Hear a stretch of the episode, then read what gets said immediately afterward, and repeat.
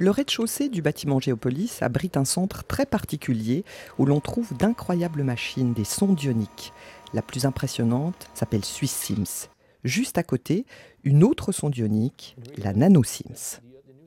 Et dans un local tout proche, des spectromètres de masse.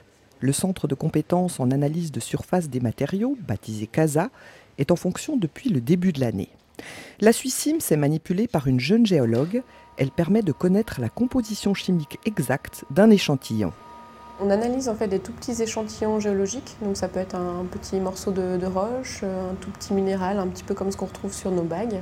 Et puis on va essayer d'analyser les éléments qui sont contenus dans, ce matériel pour qu'ils nous racontent leur histoire. Donc euh, par exemple leur âge, donc ça peut nous donner l'âge de formation des Alpes par exemple, euh, à quelle vitesse elles se sont formées, ou on peut aussi tracer euh, l'influence de, fluides, comme par exemple une rivière qui passerait sur une roche ou, des sources hydrothermales, donc des fluides peu plus chaud.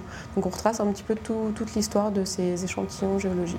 Des échantillons géologiques, des os humains, des éléments durs. Juste à côté, une autre sonde, la NanoSims de l'EPFL. On entre dans le monde biologique. La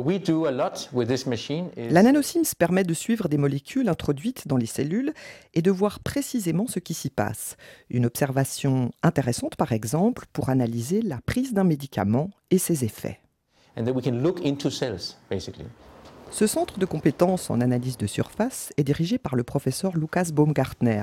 Le spécialiste des sciences de la Terre sait qu'il attirera des scientifiques et des industriels du monde entier. Maintenant, on est en train de faire un centre de compétences pour la Suisse, euh, pour l'Europe en effet, qui est assez unique. Cette combinaison se trouve euh, très très rarement sous un seul toit.